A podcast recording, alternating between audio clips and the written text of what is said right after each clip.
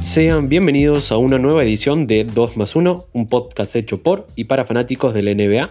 Mi nombre es Jacinto y como siempre me acompaña Emi. ¿Cómo estás Emi? Hola, Hachu, ¿todo bien? Todo tranquilo. Y bueno, y hoy tenemos un programa especial ya que tuvimos los Juegos Olímpicos y hay muchas novedades del mercado. Pero bueno, sin más preámbulos, comencemos. Y Estados Unidos, sufriendo y todo, se va a llevar la medalla de oro. Vence a Francia 87-82 en una gran final de Tokio 2020, chapa. Y bueno, Emi, primero tenemos que hablar de lo que fueron los Juegos Olímpicos y tenemos un nuevo campeón que no sorprende para nada, ¿no? No, para nada, se dio lo- la lógica, se dio lo que todos esperábamos. Eh, Estados Unidos se llevó otra vez la medalla de oro, como viene pasando en todos los Juegos Olímpicos.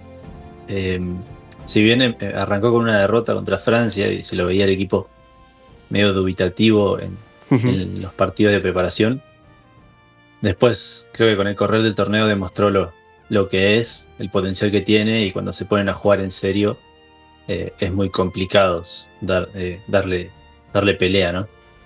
Sí, creo que que mientras más, eh, mientras más Juegos Olímpicos pasan y vemos la, la predominancia que tiene Estados Unidos eh, a nivel también FIBA, es todavía más se realza lo, lo que fue Atenas 2004, ¿no?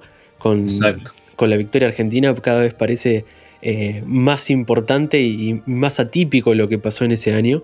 Eh, y creo que también otra cosa que, que nombrabas recién de, de que fue de menor a mayor Estados Unidos, y creo que también eso se debe a las incorporaciones que tuvo después de las finales, donde, donde se incorporó eh, gente muy importante al equipo como George Holiday, a nivel defensivo creo que le aportó muchísimo, eh, o como el Sí. mismo Booker, ¿no? Eh, ahí va. Y creo que el, el equipo se, se pasó de eh, flaquear en, en partidos con- contra Francia o contra Nigeria en el, en el preolímpico a, en- a- a no darle chance a absolutamente nadie. Sí, también eh, tiene que ver el tema de que es, es un equipo que, bueno, juega a muy a lo a los Estados Unidos, ¿no? Es mucho abusa de uno contra uno. Eh, eh, no, no, es, no es un equipo que se prepare demasiado por temas de, de tiempo, ¿no?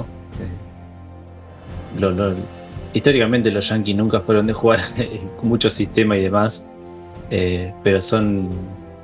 se parecen juegos de las estrellas, ¿no? Esos, todos los mismos jugadores que se juntan para jugar los All-Star se juntan para ir a, a- a un torneo y si se lo toman medio en serio, eh, es muy complicado. Y como decías vos, ese título de Argentina, ese oro en 2004, eh, cada olímpico que pase va a ser eh, como un golpecito en el pecho para nosotros, ¿no? Como decir, bueno, lo logramos. Fuimos uno de los pocos que, que llegaron a eso.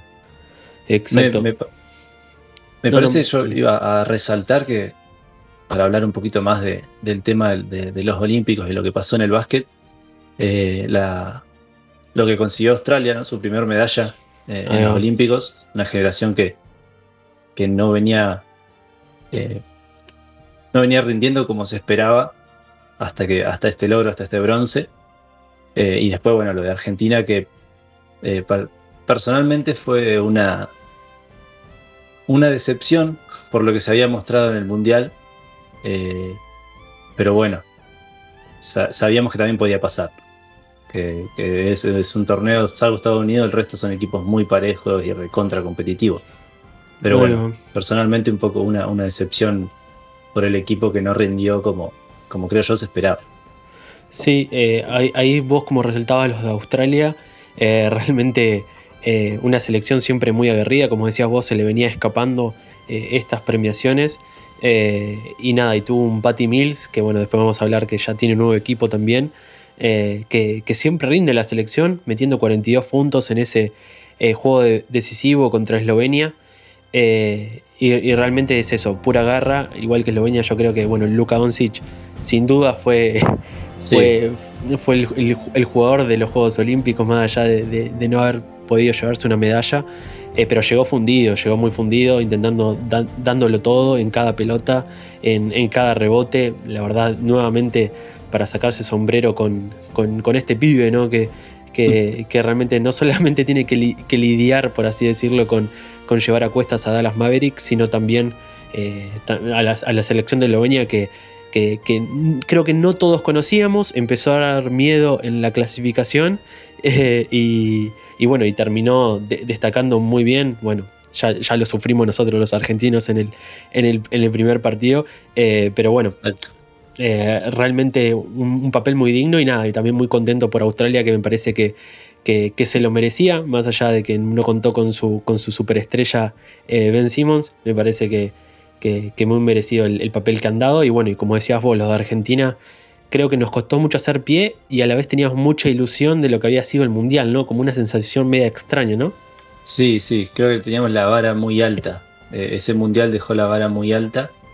Eh, y bueno, después nos cayó un poco la, la realidad de que, de que no jugamos bien. Directamente que la selección argentina no jugó bien, en ningún momento pudo mostrar eh, lo que había mostrado en el, en el mundial.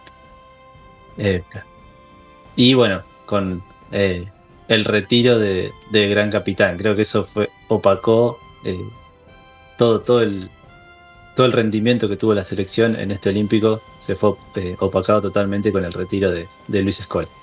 Exacto, que era el, el último gran bastión de, de la generación dorada, yéndose, no quiero decir por la puerta de atrás, porque como decís, opacó su despedida absolutamente cualquier resultado deportivo que tuvo la Argentina, eh, pero estoy seguro que él eh, ya, se lo había visto medio incómodo después del primer partido contra Eslovenia, eh, como muy, muy enfocado en realmente querer llegar lo más lejos y lamentablemente no se le pudo dar.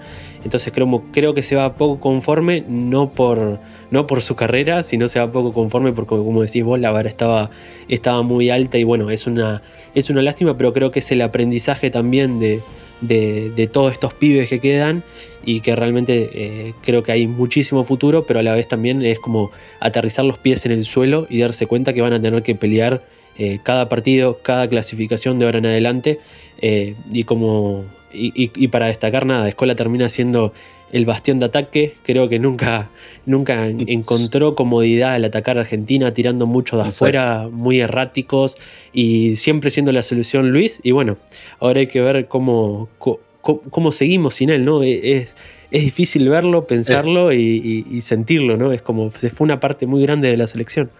Exacto, eh, es muy complicado. Es, es un antes y un después, creo, en la selección de, de Luis Escola. Eh, seguramente habrá que armar un proyecto grande y, y seguir con toda esta camada de jugadores muy interesantes que están saliendo. Pero bueno, va a ser complicado eh, ver próximamente a la selección argentina jugar sin, sin Escola en cancha.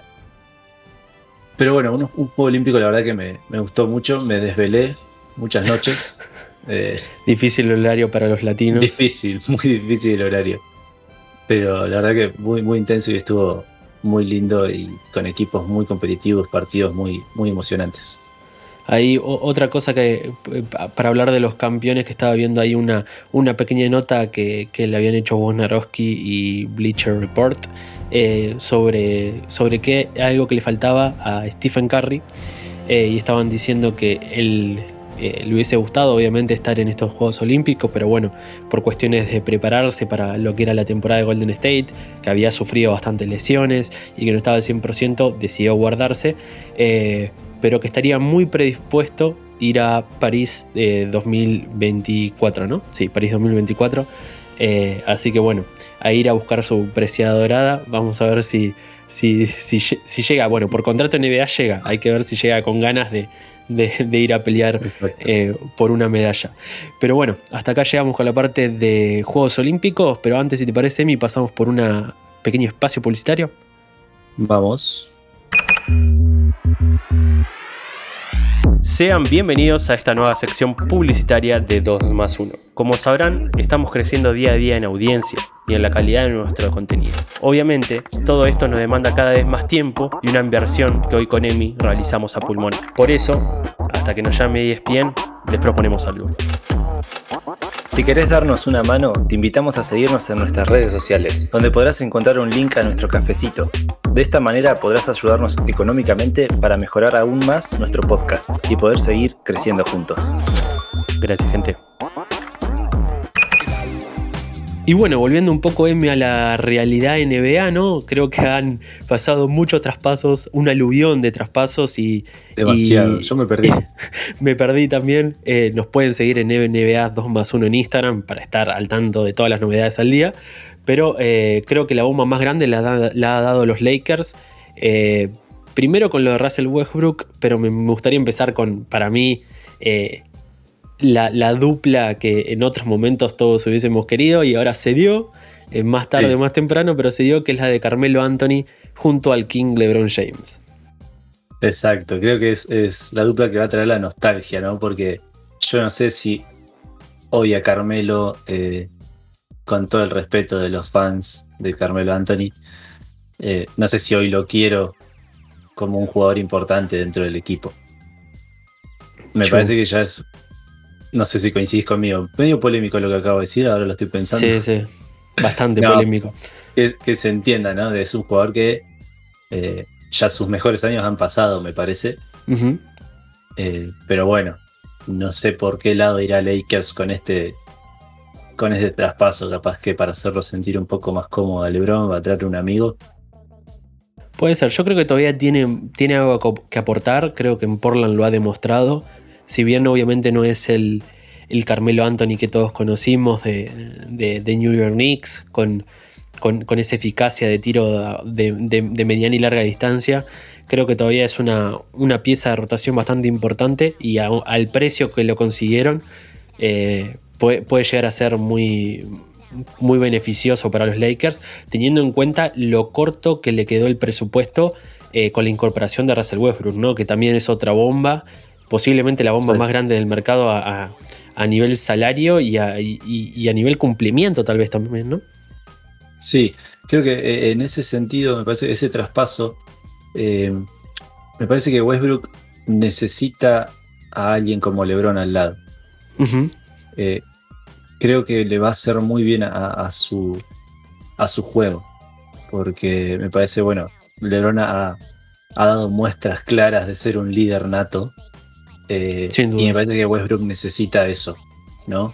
Eh, un jugador que lo tenga, que le tenga la rienda corta. Ahí va. Creo que eh, puede dar muchísimo y creo que puede aportar muchísimo. Puede volver a ser ese Westbrook tan determinante e incluso más que, que, que fue en Oklahoma. Ahí va. Yo tengo algunas dudas todavía sobre. No, no- no sobre Westbrook y, y- y Carmelo, ¿no? Pero me parece que al, al quedarle tanta, tan poco espacio salarial, se tuvo que reforzar con jugadores que, eh, como Ken. Basemore, que no es un mal tirador, pero no es de los más confiables de la liga. Un Trevor Ariza que viene de estar en mil equipos diferentes. Ahí va. mil equipos diferentes en, muy poco tiempo. Un Wayne Ellington. eh, la vuelta de Doy Howard.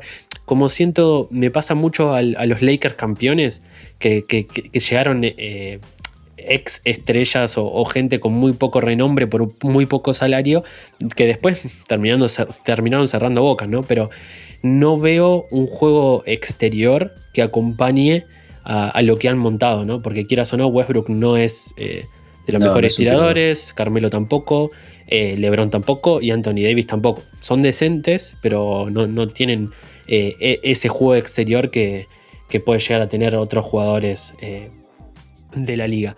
Eh, eso es un poco lo que me preocupa, pero bueno, sin dudas, eh, más contenders que nunca se podría decir. Sí, creo que si uno repasa nombre por nombre, sí, eh, me parece que tiene una todo un roster muy, muy interesante. Eh, y justo ahí lo dije a la, a la pasada, pero me parece que el tema de que se armó un roster bastante grande, no sé qué promedio de edad tendrá, pero debe ser uno de los más altos. Sí, eh, eh, es muy probable, sí. Eh, y, ta- y también que perdió jugadores jóvenes como, como Kyle Kuzma. Exacto. Bueno, bueno sí. Eh, bueno, China, ¿dónde terminó Kuzma? No, bueno, no. más respeto que terminó los Wizards. eh, también en ese Bueno, trade con. parecido. En ese trade con, con Westbrook también sale Montrell Harrell y también eh. Eh, y además de un pick del draft eh, 2021. Eh, la verdad que posiblemente me hubiese convencido más un Buddy Hill, que es capaz que un, tirador que puede salir un poco más de- de- de- del perímetro. Eh, pero bueno, eh, la, verdad que lo han hecho muy bien para el poco margen que tenían para moverse. Así que nada, me parece que, que- son un contender muy fuertes en el oeste. También hay equipos que se han reforzado bien, como Golden State, pero sin dudas es. eh, hay, hay que verlo, hay que verlo, ponerlo a prueba, que las lesiones eh, eh, acompañen y bueno, y a ver si, si, si, si responden los fichajes como deberían. Y bueno, y del lado este también tenemos un equipito que, que- que hizo la tarea, ¿no? Y que un poco agarró, me parece, entró ahí a la pestaña de fichajes, empezó a meter filtros y se hizo con Kyle Lowry. Estamos hablando de Miami Heat. Gran fichaje. Gran fichaje de Kyle Lowry que llega mediante un sing and trade. Eh, me parece eh, todo esto para Lowry dejarle algo a Raptors que le ha dado tanto a él, ¿no? Esta franquicia. Exacto, sí. Sí, sí, aparte, eh, me parece que por un. desprendiéndose de Dragic y de Achiwa, creo que no, se desprende sí, un base por base más un jugador de rotación. Creo que es, es un gran fichaje, un jugador que todavía puede dar muchísimo y, Miami eh, agradecido con eso. Exacto. Llega eh, por tres años y eh, 90 millones de dólares. La verdad que, que rompieron el mercado. Eh, me, me parece un gran fichaje y una. Y, yo creo que le faltaba como esa, esa solidez. eh, no, no solamente de, de juego y madurez, sino también de anotación a este equipo. Eh, y, y bueno, y por suerte puede quedarse, se pudo quedar con Jimmy Butler y con Duncan Exacto. Robinson también, que firmó por 90 años y 5 millones. eh, y con Oladipo por un año más. Oladipo no se animó a salir al mercado también porque venía de unas lesiones y, y de varios equipos en, en menos de un año. Y creo que dijo, bueno, me quedo un año más, ten- tienen- tenemos un buen roster y el año que viene salgo a agencia libre, hay que ver con qué se encuentra. Eh, pero bueno, si las lesiones respetan, tal vez se revalorice. Y bueno, y PJ. Tucker llega el campeón, llega el campeón a Miami. exacto, llega eh, un gran jugador que todavía tiene mucho para dar, sobre todo el lado defensivo, me parece. Eh, creo que, que Miami se ha reforzado de, de manera extraordinaria, no solamente con la llegada de estos jugadores, sino con lo que comentabas vos, comentabas vos, el tema del contrato máximo para, para Jimmy Butler y, y los cinco años con eh, Duncan Robinson. Creo Ahí que está sentando unas bases para ser ya, me parece que contendiente al título la próxima temporada. Exacto. Sin dudas, me parece que, que Miami, como te decía, ha hecho la tarea. eh, se ha movido muy bien en el mercado, muy rápido. Al- igualmente el, el traspaso de Kyle Lowry está en investigación por tema de tempering, etc. Pero bueno, ya sabemos cómo termina en eso. Como mucho es una, una multa eh, financiera, así que tampoco hay mucho por lo que preocuparse. Pero, pero me gusta, me gusta sobre todo lo de, lo de PJ Tucker, que la verdad viene a ser un temporadón, alcanzó el anillo antes que, que su ex compañero Harden eh, y ahora viene nada, a ver si, si puede lograr la misma hazaña con Hit y me parece que tiene un equipazo. Y el último equipo del que vamos a hablar, eh, igual mención especial para Chicago que también ha hecho la tarea muy bien Exacto, eh, sí. con Lonzo Ball, Temal de Rosen. sinceramente me parece que, que, que- que- que vuelven un poco unos Chicago Bulls competitivos que no es, no es poco decir, ¿no? Después de tantos años de sequía. Exacto, creo que se está armando un, un roster que, eh, como decías vos, va a ser competitivo. Me parece que tienen aspiraciones a llegar a playoffs eh, y a dar peleas. Si todo engrana bien, tiene, tiene una gran plantilla. Eh, y el último que quería hablar era sobre eh, nuestros colegas que ya fueron contendientes al título y seguirán siéndolo por, por bastante tiempo, mientras este sujeto Kevin Durant siga en el equipo, eh, que ha firmado una extensión por 198 millones de dólares. ¿Quién pudiera, no? Se dice rápido el número, pero es, es bastante alto. Creo que Kevin va a tener para darle de comer a la familia. un poquito. Y también a esto se suma la renovación por un año de Blake Griffin eh, y el contrato por dos años con player, player option de Patty Mills. Eh, Exacto, un gran refuerzo. Gran, refuerzo. Gran refuerzo. Después, de, además de, los Juegos Olímpicos que acaba de hacer, me parece hasta, hasta barato lo que acaban de conseguir eh, en, la, en, la, agencia libre los, los Nets. Ya venía teniendo cada vez una reducción de minutos bastante importante en San Antonio. Eh, también por la proyección de otros jugadores como, como White o, o, Murray. Y bueno, me parece que muy acertado la decisión de, de Patty Mills de salir a buscar un nuevo equipo. Y bueno, ¿a qué equipo se fue, no? Exacto, y cabe recordar que, que estos Nets no, no, fueron campeones por temas de lesiones, ¿no?